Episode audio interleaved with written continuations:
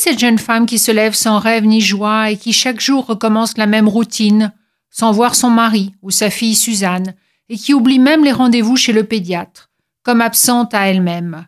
L'héroïne de ce premier roman très réussi se décrit comme un mur, construit au fil du temps, pierre par pierre, patiemment, une Antigone suppliciée. Un jour, un coup de téléphone la sort de sa rêverie. Elle doit récupérer les affaires de son père mises dans un box dont l'existence ne lui était pas connue.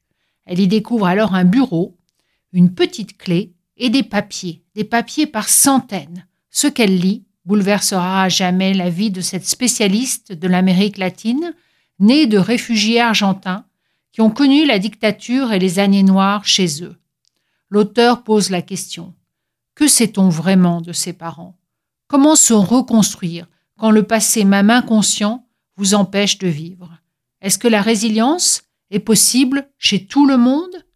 Avec ce premier roman, Johanna Kravsvik, qui est scénariste, réussit à nous emmener dans son histoire et analyse avec beaucoup de finesse la violence en héritage et le thème du bourreau, du mal universel. On suit les aventures intérieures de Carmen, enseignante qui n'a plus le droit d'enseigner, le cœur battant. Quand de l'au-delà son père se confie à elle, cela donne un livre à lire comme en apnée. Avant elle, de Johanna Krasvik, est paru aux éditions Héloïse d'Ormesson.